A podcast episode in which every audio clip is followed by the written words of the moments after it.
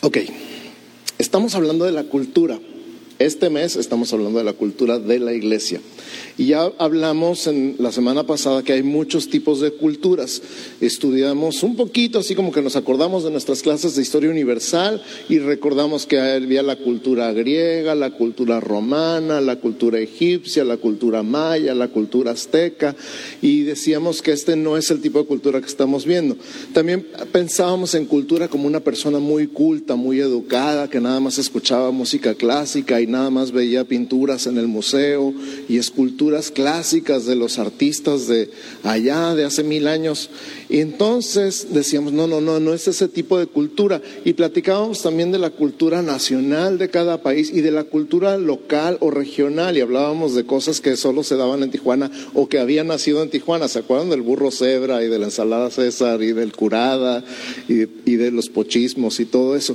Platicando de cultura y dijimos que dentro de la iglesia cristiana y particularmente todavía más adentro en nuestra iglesia evangélica San Pablo tenemos una cultura. Y en esa cultura nosotros todos nos movemos.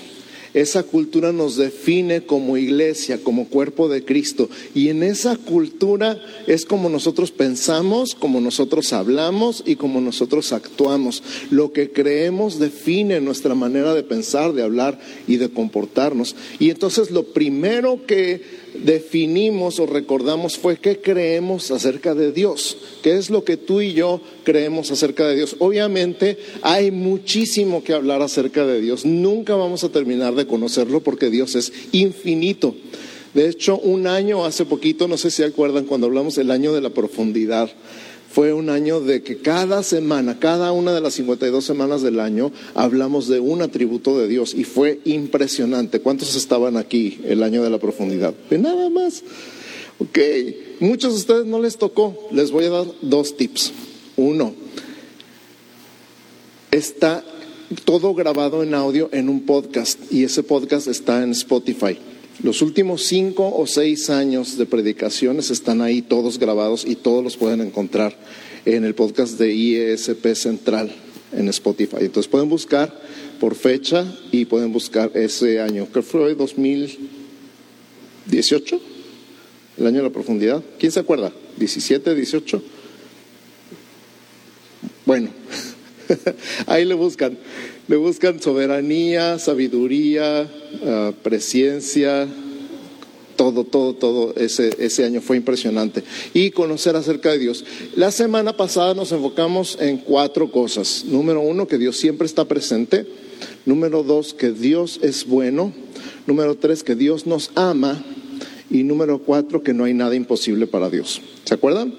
Siempre presente, bueno, nos ama, y no hay nada imposible para Él. ¿Por qué no repites conmigo nomás para recordar? Siempre presente. Bueno, me ama y no hay nada imposible para Él. Muy bien, entonces si nosotros pensamos, hablamos y actuamos de acuerdo con esto que creemos de Dios, nuestra forma tiene que necesariamente cambiar, porque si nosotros creemos que Dios es malo, entonces vamos a pensar en todo lo que hacemos que Dios es malo, vamos a decir es que Dios es malo, por lo menos es malo conmigo, a veces pensamos así, es bueno con Él y malo conmigo. Y si dudamos del amor de Dios, híjole, estamos bien fritos. Y si dudamos que hay algo imposible para Dios, si llegamos a pensar que hay algo imposible para Él, entonces no, pues Dios no puede. Y es bien chistoso porque muchas personas que han sido libradas de adicciones, por ejemplo, dicen, Dios puede conmigo, pero no puede con él. Dios pudo conmigo, pero este caso sí, ni Dios. Y cuando se los digo así en las consejerías, no, pues es que Dios me pudo cambiar, pero Él sí no. No, Él sí de plano está muy difícil. A ver, piensa bien lo que acabas de decir. Dios pudo contigo, pero con Él sí no. O sea, ¿cómo? Y entonces nos damos cuenta de que este razonamiento está muy arraigado en lo profundo de nuestra mente y de nuestro corazón. Necesitamos entonces que esta cultura de iglesia permee en nuestra mente y cambie nuestra forma de pensar, de hablar y de comportarnos. Y hoy vamos a dar el siguiente paso. Hablamos la semana pasada de lo que creemos acerca de Dios. Hoy vamos a hablar acerca de lo que creemos de nosotros mismos. ¿Qué crees acerca de ti mismo? Ay. ¿Cuántos les pusieron un apodo de chiquitos? Levanten la mano. ¿Cuántos les pusieron un apodo de chiquitos? ¿A cuántos de los que les pusieron un apodo de chiquitos tenía algo que ver con su aspecto, el apodo? Levanten la mano. ¿Cuántos se quedaron con esa imagen mental de ustedes mismos por años? Cuántos han batallado por cambiar esa imagen mental? Pues decir, ok, ya no quiero ser ese o esa. Porque lo que nos dijeron lo creímos, lo creímos y nos lo creímos en serio. Y además los mexicanos somos buenos para poner apodos, ¿sí o no? Somos buenísimos, no, no, ya no me voy a acordar porque a unos les va a dar risa y otros van a llorar, entonces mejor no. Pero entonces, lo importante ahorita ya es ese, ese apodo o ese dicho, a lo mejor fue, ni siquiera fue un apodo. Platicábamos con los adolescentes en el retiro que a lo mejor te dijeron de chiquito, eres un tonto, o eres un flojo, o eres una cochina, y nunca vas a cambiar. Y te lo creíste. Y entonces eh, das esa razón para ser como eres ahora. Te creíste que de veras eres un tonto. Te creíste que de veras eres un flojo. Te creíste que de veras eras un cochino. Te creíste que de veras nunca ibas a cambiar. No me acuerdo qué porcentaje, un porcentaje loco, de como el 90% más de las personas que están en la cárcel, sus papás les dijeron que iban a acabar ahí. ¿Te imaginas? Sus papás les dijeron que iban a acabar ahí. Se lo creyeron. Y se fueron derechitos. Sí, qué razón tenía mi mamá que iba a acabar en la cárcel. Qué cosa más espantosa. Entonces es importante para ti y para mí creer de nosotros lo que Dios dice de nosotros. ¿Estás de acuerdo? Es esencial para ti, para mí, creer de nosotros lo que Dios dice de nosotros. Si por tantos años creíste lo que tu papá te dijo, o lo que tu mamá te dijo, o lo que tu compañero de la escuela te dijo, o lo que tu maestro de la escuela te dijo, hoy tienes la oportunidad y el privilegio de cambiar de fuente. Hoy tienes la oportunidad y el privilegio de cambiar de fuente. Ya no vas a hacer lo que tu mamá te dijo, ya no vas a hacer lo que tu papá te dijo, ya no vas a hacer lo que tu maestro o tu compañero de la escuela te dijo. No eres el apodo que te pusieron. ¿Ok? Dios es el único que tiene permiso de definir mi identidad. ¿Puedes repetir eso? Dios es el único que tiene permiso de definir mi identidad. Fíjate que mucho de lo que hacemos tiene que ver con lo que creemos que somos. Alguna vez me han escuchado decir, si crees que eres un malandro, vas a pensar como malandro, hablar como malandro y actuar como malandro. Pero si tú crees que eres un hijo de Dios escogido, amado, adoptado, perdonado y heredero, entonces vas a empezar tarde o temprano necesariamente a pensar, hablar y comportarte como un hijo de Dios escogido, amado, perdonado, sanado, liberado, lleno del Espíritu Santo. Y entonces nuestro comportamiento ya no es nuestro enfoque. Lo voy a repetir. Y entonces nuestro comportamiento ya no es nuestro enfoque. ¿Han visto todos esos cuadros, memes, donde la gente se pone frente al espejo y se regaña a sí misma y al final dice, ¿por qué eres así? Hiciste esto y esto y esto y esto, ¿por qué eres así? Porque nos enfocamos tanto en nuestro comportamiento cuando lo que deberíamos estar pensando es lo que Dios dice de nosotros, nuestra identidad. ¿Qué es lo que creemos que somos? Vivir enfocado en nuestro comportamiento es tratar de ser algo que no somos. ¿Alguna vez les he contado de la película de Corazón de Caballero, una de mis películas favoritas? Este muchacho que fingió ser un caballero en el tiempo de la, era medieval y que luchaba en las justas y todo, pero no tenía título de nobleza. El título de nobleza era un requisito para pelear como caballero. En realidad no era un caballero, era un muchacho, un plebeyo. Y cuando lo cacharon lo iban a matar, lo iban a ejecutar porque era pecado capital hacerse pasar por nobleza sin ser nobleza.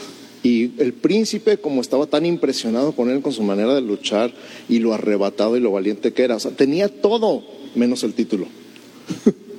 tenía todo menos la sangre, no tenía herencia, no tenía familia en la nobleza, tenía todo, el valor, el coraje, era aventado, tenía técnica para pelear, tenía todo, menos lo más importante, no había nacido en la nobleza. La manera que el príncipe, que estaba impresionado con él, lo salvó fue darle un título de nobleza. Y en cuanto le dio un título y lo declaró nobleza de ese país, pues lo tuvieron que desencadenar y librar de la muerte y ponerlo en su lugar como noble en la tierra. Qué impresionante. Puedes hacer tantas cosas. Ahora piensa, ¿cuánta gente hablará como cristiano? ¿Actuarán como cristianos? ¿Dirán, gloria a Dios, aleluya, hermano, qué bueno que vino? Y no sean de la nobleza. Porque piensan que su comportamiento los define. No, pues si hablo como cristiano y actúo como cristiano y levanto las manos en la alabanza, pero no has nacido de nuevo. Haces todo, pero te falta lo más importante. Ahora, si dejamos de enfocar el comportamiento y nos enfocamos en tu identidad, en quién eres, quién es tu familia y cuál es tu herencia. Entonces estamos enfocando en lo correcto. La pregunta es, ¿naciste de nuevo? ¿Naciste de nuevo? ¿Has nacido de nuevo? ¿Le has entregado tu vida a Cristo? ¿Has recibido perdón de tus pecados? ¿Cambiaste de estatus de pecador a santo? Ay, no, yo no soy santo. La Biblia dice que sí. Ahí peleate con la Biblia. Entonces fíjate cómo no se trata de lo que haces, sino de lo que eres. No se trata de hacer, se trata de ser. Obviamente se espera de la nobleza que actúe como nobleza, ¿verdad? Se espera algo, pero no es lo que haces lo que te define, sino lo que eres. No es lo que haces lo que te define, sino lo que eres. Entonces se trata de ser. Di conmigo, se trata de ser. Y entonces ya dices, ¿qué hago? Ah, ahora que sé lo que soy, se trata entonces ya, ¿qué aprendo? ¿Cómo actúa alguien que tiene lo que yo tengo? Esta identidad. Wow, se trata de vernos como Dios nos ve, dejar que Dios nos ame y dejar que de Él fluya nuestra identidad. Y entonces, si sé quién soy, puedo cambiar mis relaciones. No cambiar de relaciones. Eso no fue lo que dije. Yo quiero otra esposa porque soy un hombre nuevo.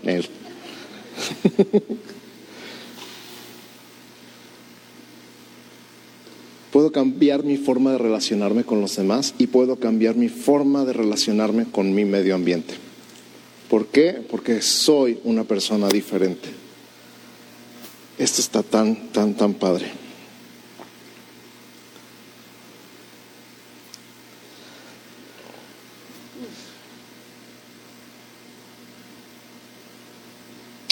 Una de las, de las pasajes que Dios usó para machacar su identidad en mi vida personal, no está en el estudio, pero te lo voy a platicar rapidísimo, es Efesios 1. Uno de los pasajes que Dios usó así para, así como meterla, yo creo que así hasta con el pie, su identidad en mi vida personal fue Efesios 1. Y saqué esta lista de siete cosas que no tienen nada que ver con el mensaje de hoy, pero que siento muy fuertemente impartírtelas a ti el día de hoy. Así que repite conmigo, nada más apunta Efesios 1.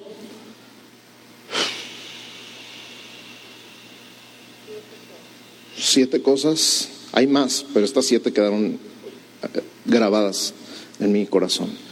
Y di conmigo, soy bendecido, soy escogido, soy amado, soy adoptado, soy perdonado, soy heredero y estoy sellado con el Espíritu Santo. Dilo otra vez. Cierra tus ojos y di, soy bendecido, soy escogido, soy amado, soy aceptado, soy adoptado. Y creo que ya cambié el orden. soy heredero y estoy sellado con el Espíritu Santo. A ver otra vez, porque creo que ya le hice bolas. Ya son ocho, ¿ah? Escogido, amado y adoptado. Soy bendecido, soy escogido. Ah, es que amado y adoptado eran juntos. soy bendecido, soy escogido, soy amado y adoptado. Soy aceptado, soy perdonado, soy heredero y estoy sellado con el Espíritu Santo.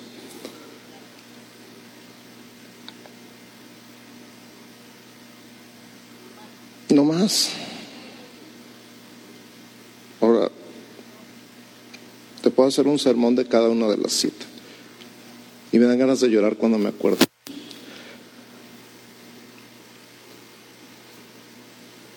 Mira, si quieres, haz una lista y ponla en el espejo del baño. Y dila todos los días. Ay, eso suena como programación neurolingüística. No es cierto. Esto es declarar la palabra de Dios en tu vida. Son dos cosas muy diferentes que no es programación, es declarar la palabra en tu vida, sobre ti mismo. Así que, ya, pausa, si no voy a echar todo el tiempo aquí. La cosa es que si tú lo crees y empiezas a pensar de esa manera, y empiezas a hablar de esa manera, y empiezas a actuar de esa manera, tu manera de relacionarte con tu esposo, con tu esposa, con tu papá, con tu mamá, con tu hermano, con tu hermana, con tu hijo, con tu hija, con tu yerno, con tu nuera, con tus cuñados y cuñadas, va a cambiar. Porque ya no eres lo que tú pensabas que eras, lo que tu papá te había dicho que eras, lo que tu mamá te había dicho que eras, lo que tu maestro maestra te habían dicho que eras, eres lo que Dios dice que eres. Por cierto, de eso se trata esta canción que cantamos. Escogido, perdonado, yo soy quien dices que soy. Así que a lo mejor lo puedes tocar una y otra vez en tu casa hasta que te lo creas. Sí lo soy. Claro que lo soy.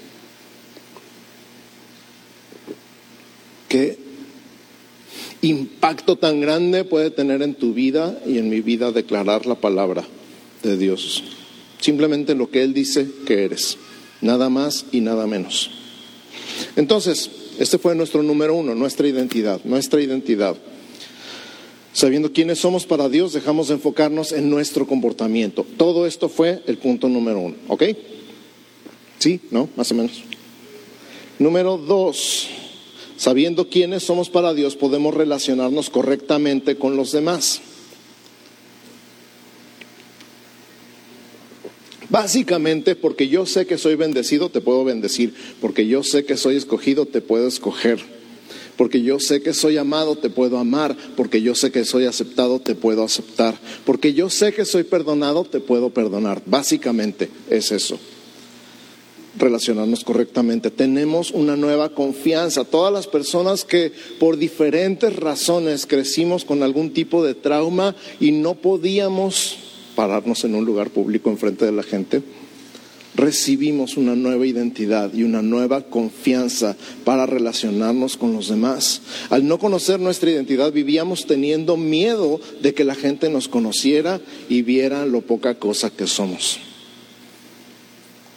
Inseguros, temerosos, acomplejados. Estoy hablando de mí mismo, nomás lo pongo en plural para que no sentirme tan solo en, ese, en esa situación.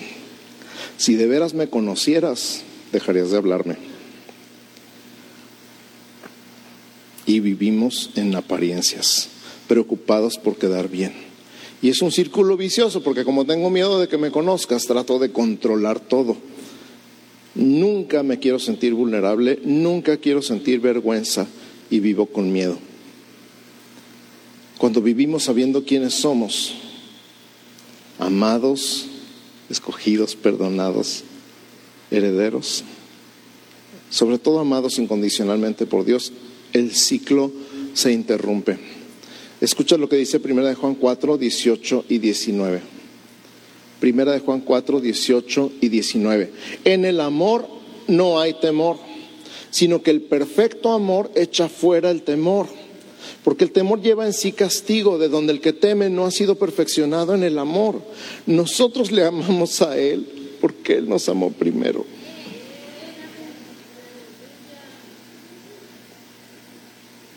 Ahí, nomás. Ahí te va de nuevo. En el amor no hay temor, sino que el perfecto amor echa fuera el temor, porque el temor lleva en sí castigo, de donde el que teme no ha sido perfeccionado en el amor. Nosotros le amamos a Él porque Él nos amó primero. Eres amado. Eres amado. Eres amada. No necesitas controlar a nada ni a nadie. No necesitas controlar tu imagen. No necesitas controlar cómo la gente te ve o lo que piensa de ti. No necesitas estar en todos los detalles y en todas las redes sociales viendo cada comentario y cada like a ver quién lo puso. No necesitas el control. Control lo tiene Jesús. Lo que necesitas es meditar en su amor, disfrutar su amor, bañarte en su amor. No necesitas el control, ya tienes todo lo que necesitas. Ahora escucha lo que dice 2 de Pedro 1, 3. 2 de Pedro 1, 3 como todas las cosas que pertenecen a la vida y a la piedad nos han sido dadas por su divino poder mediante el conocimiento de aquel que nos llamó por su gloria y excelencia. Wow. También se pueden hacer muchos mensajes de este versículo solito, pero escucha, todas las cosas que pertenecen a la vida, o sea, hay un reino de muerte y hay un reino de vida. Hay un reino de tinieblas y hay un reino de luz. Hay un reino de maldad y de oscuridad y hay un reino que se llama el reino de Dios. Y todas las cosas que pertenecen a este reino, al reino de Dios, al reino de luz, todas las cosas que pertenecen a la vida y a la piedad. La piedad es una relación con Dios viva, real, genuina todo lo que se necesita, todos los ingredientes, todos los elementos de esta vida nos han sido dados tiempo pasado. Ya los tenemos, ya te fueron dados, mediante el conocimiento de aquel que nos llamó por su gloria y excelencia. O sea, ¿cuándo? Cuando lo conocimos. Cuando lo conocimos.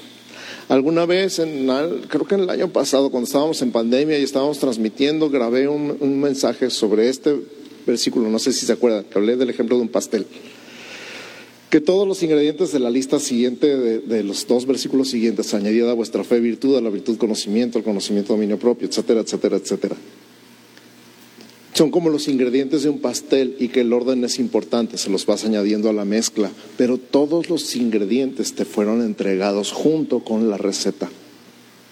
No tienes que ir a comprar virtud, no tienes que ir a conseguir dominio propio. No necesitas pedirle a Dios paciencia porque todas las cosas que pertenecen a la vida y a la piedad te han sido dadas cuando le conociste. ¡Wow! Esas cosas nunca me dejan de sorprender.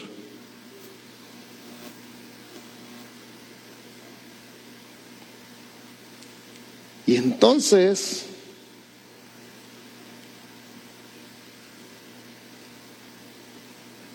¿Por qué no tengo paciencia? Porque no la usas, men. Hay que abrir el paquete. Hay que abrir el paquete nomás. Tu forma de relacionarte entonces libre de temor, libre de apariencias, confiando en que tienes todo lo que necesitas, fue puesto dentro de tu corazón por el Espíritu Santo el día que conociste a Cristo. Se tiene que ver en tu forma de relacionarte con los demás. Necesita verse. Y no es porque te voy a sacudir y te voy a decir que se note, sino todo lo contrario. eres libre. Eres libre de fingir, eres libre de aparentar, eres libre de actuar. Eres libre porque Dios te hizo libre. Aprende quién eres. Eso es lo importante.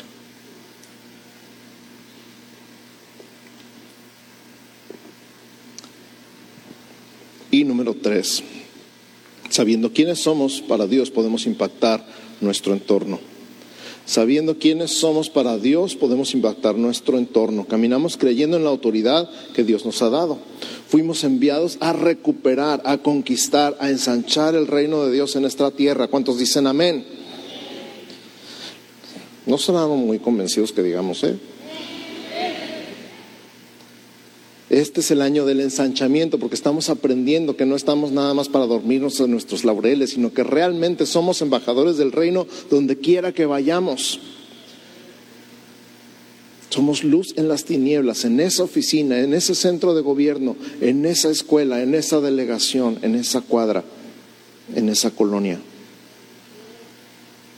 Somos libres, no somos esclavos del pecado.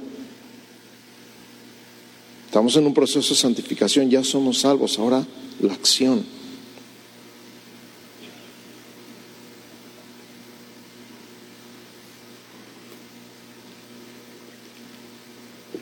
Hay muchas cosas que nunca platico, porque no me gusta, no está en mí platicar. Pero ahorita quiero poner esto como un ejemplo y no quiero que digan, ¡ay, el pastor! ¿Ok? ¿Prometen?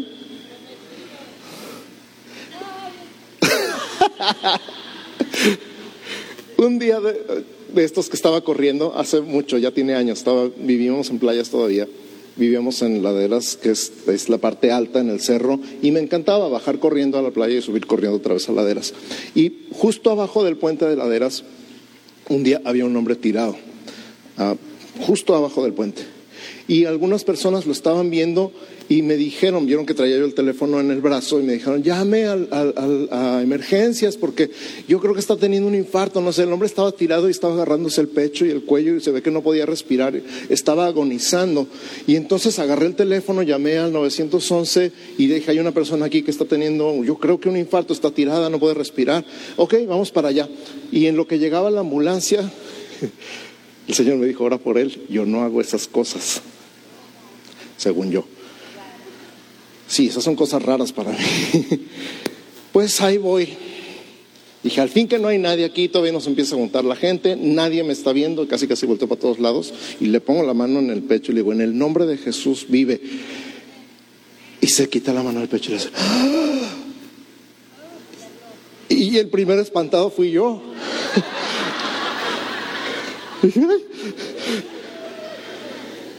como, o sea, empezó a volverle el color y todo, y, yo no sabía qué hacer, no sabía si quedarme o salir corriendo. Y llegó la ambulancia y le empezaron a hablar y él estaba así como, ay, señor, ¿qué tiene? Y, nada, y él así como, nomás tratando de, de, entender qué acababa de pasar. Y entonces yo me meto entre el paramédico y el, y el enfermo y le digo, ¿cómo te llamas? Me dice, ya ni me acuerdo qué nombre me dijo. Y ya entonces el paramédico dijo, no, ya si dijo su nombre está bien, ya no le pasa nada, está fuera de peligro, señor, no sé qué. Y todavía le decía así para, y volteó y, era su bolsa, pues era un indigente que tenía todo lo que tenía en una bolsa del Calimax. Y entonces, ¿quiere su bolsa? Sí, sí, sí, mi bolsa. Y entonces le agarro su bolsa y se la pongo y ya se lo llevan en la ambulancia. Pero, ¿qué pasó? Yo qué sé.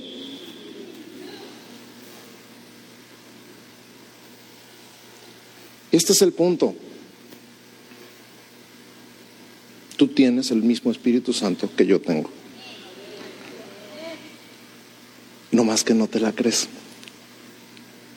Te cuesta trabajo creer que Dios te puede usar. Te cuesta trabajo creer. Y luego tienes estos problemas de no, pero ¿qué tal si se muere?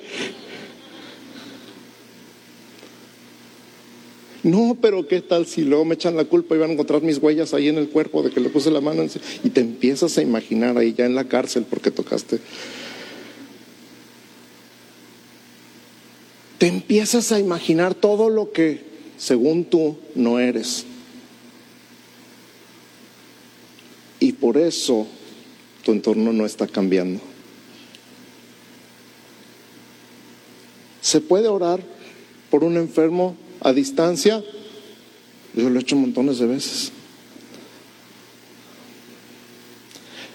Se puede orar por una situación familiar, financiera, laboral.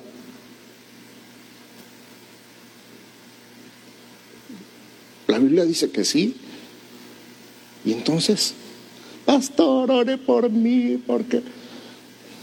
¿Te das cuenta? Usted que está más cerca de Dios, todavía lo dicen, ya son creyentes, ya son hijos de Dios, amados, perdonados, escogidos, y todavía me hablan para que ore. Lo hago con todo el amor y con todo el gusto y siempre digo, claro que sí, orando. Te dijera que me pongo en ayuno y oración 40 días, la verdad es que no. ¿Y tú? ¿Cuándo? ¿Cuándo empiezas? ¿Cuándo empiezas a creer todo lo que Dios ya te dio? ¿Y cuándo empiezas a pensar como un hijo de Dios escogido, amado, perdonado, sellado con el Espíritu Santo? ¿Y cuándo empiezas a actuar en tus relaciones personales, pero también en tu medio ambiente, de acuerdo con esa identidad que Dios ya te dio? Porque este es el año que los hijos de Dios se manifiestan. Ya se me acabó el tiempo. Cierra tus ojos. Nomás no te duermas.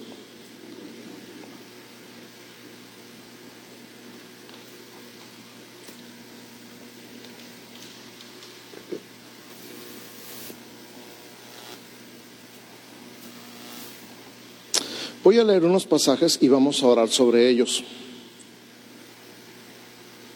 Hacemos esto todos los días. Los que ven los videos hacemos esto todos los días.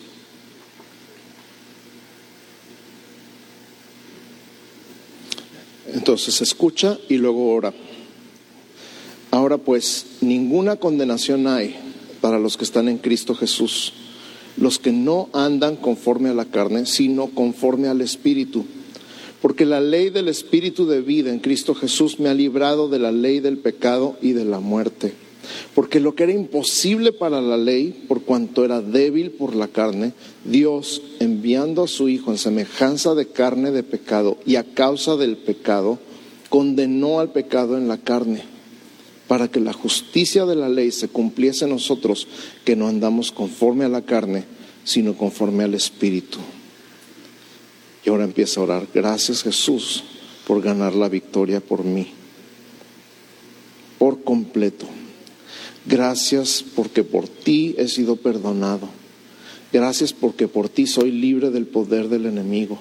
Gracias porque ya no vivo en vergüenza ni en condenación. Y no voy a andar conforme a la carne, voy a andar conforme a tu Espíritu Santo. Porque todos los que son guiados por el Espíritu de Dios, estos son hijos de Dios. Pues no habéis recibido el espíritu de esclavitud para estar otra vez en temor, sino que habéis recibido el espíritu de adopción por el cual clamamos, Abba Padre. El espíritu mismo da testimonio a nuestro espíritu de que somos hijos de Dios. Y si hijos, también herederos.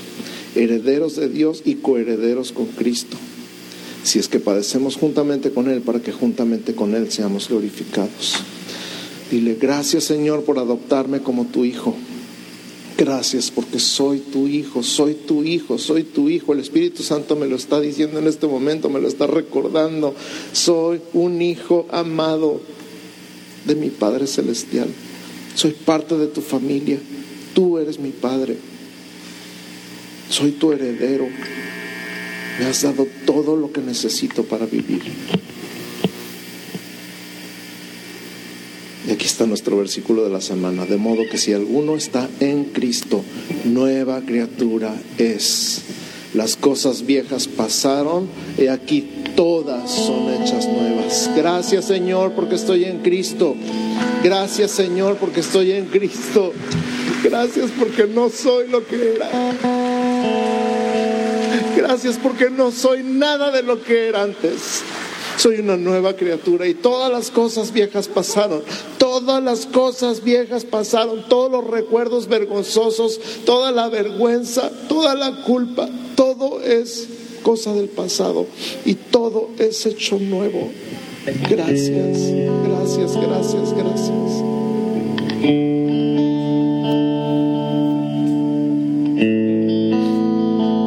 vosotros sois linaje escogido, real sacerdocio, nación santa, pueblo adquirido por Dios para que anunciéis las virtudes de aquel que os llamó de las tinieblas a su luz admirable. Señor, soy escogido, soy real sacerdocio. Tú dices que soy nación santa, tú dices que soy pueblo adquirido me has dado un nuevo propósito en la vida, anunciar tus virtudes, porque tú eres el que me llamó de las tinieblas a tu luz y tu luz es admirable.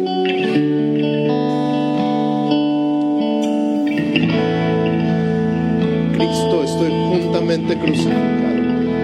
Y ya no vivo yo, mas vive Cristo en mí. Y lo que ahora vivo en la carne, lo vivo en la fe del Hijo de Dios, el cual me amó y se entregó a sí mismo por mí.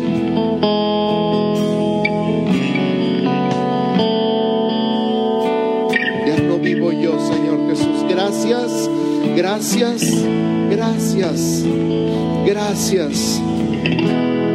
Porque mi viejo hombre se quedó en la cruz. Mi viejo hombre está crucificado. Ya no es mi vida, es tu vida en mi vida. Porque soy amado por ti, te entregaste por mí y tengo tu bendición sobre mi vida.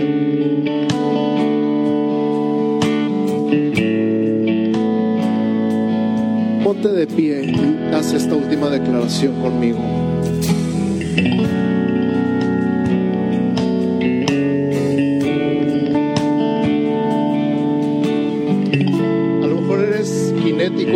Yo y te gusta así como levantar las manos o hacerle así cuando estás haciendo una declaración. Yo no sé, a algunos de nosotros nos gusta como expresar con movimientos y con gestos. Entonces no me veas raro si no eres así, pero si eres así, date vuelo. Sabiendo quién soy para Dios. A ver, otra vez, repite fuerte. Sabiendo quién soy para Dios, dejo de enfocarme en mi comportamiento. Porque soy. No hago para ser. Pecar nunca será una buena decisión. Pero si peco, tengo la gracia de Dios. No tengo la gracia de Dios para pecar. Tengo la gracia de Dios para vivir una vida sobrenatural. Sabiendo quién soy para Dios, me puedo relacionar sanamente con los demás. Sin emitir juicios, viéndolos a ellos como Dios me ve a mí. Sabiendo quién soy para Dios, puedo impactar mi entorno donde quiera que yo vaya. Porque todo lo puedo en Cristo que me fortalece. Gloria de Dios. En el nombre de Jesús. Amén. Amén. Ahora iglesia, que el Señor te bendiga y te guarde. Que el Señor haga resplandecer su rostro sobre ti y tenga de ti misericordia. Que el Señor alce sobre ti su rostro y ponga en ti paz. En el nombre de Jesús. Amén. Amén. Amén. Buenas tardes a todos.